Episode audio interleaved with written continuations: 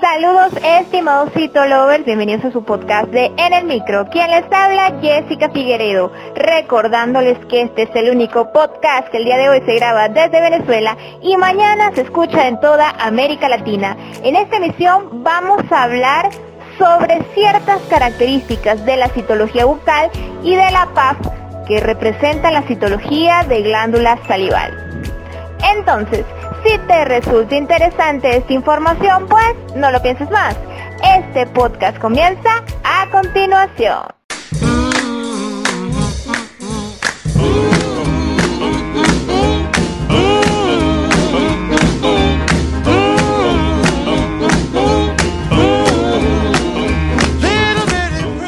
Actualmente, Citolover me encuentro grabando el curso de citología de glándula salival pero para hablar del mundo de la citología de glándula salival, primero tenemos que mencionar a la citología bucal, que es un tipo de citología que se realiza en cavidad oral, en la que se pueden identificar diversos microorganismos, tanto fúngicos como parasitarios, virales y bacterianos. En realidad, en la citología bucal se pueden encontrar microorganismos bacterianos como bacterias gran positivo del Actinomyces, como tal del género Actinomyces, del Actinomyces israelí, se identifica el tipo de actinomyces dependiendo de los gránulos que éste posea.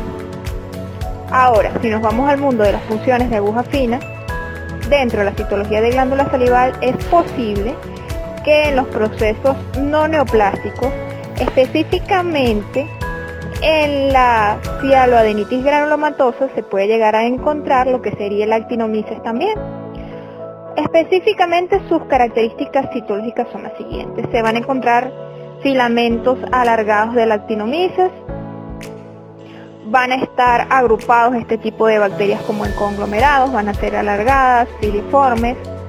Se parece más bien como a cabellos dentro del mundo de la citología, cabellos oscuros. Pues agarra tinciones, lo que serían basófilas, este tipo de muestra.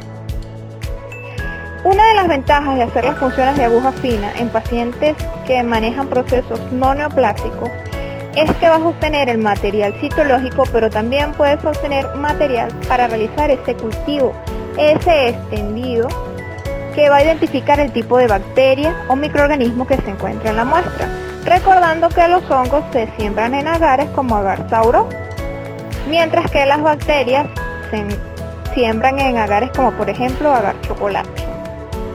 Eh, además de que se le van a realizar ciertas pruebas, pruebas por lo menos de la parte de mío, de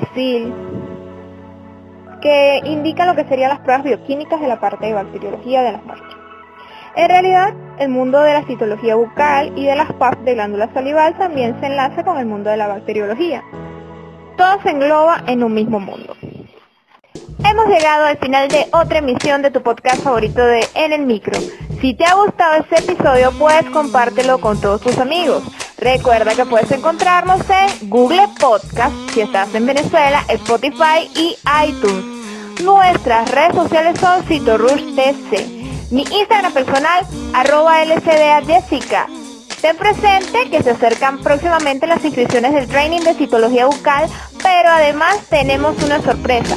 Próximamente saldrá el curso de citología de glándula salival, donde podrás internalizar y abordar temas muy interesantes como los procesos no neoplásticos, las patologías tumorales benignas más comunes en citología de glándula salival, pero aparte de esto, el proceso neoplásico maligno más común en citología de glándula salival.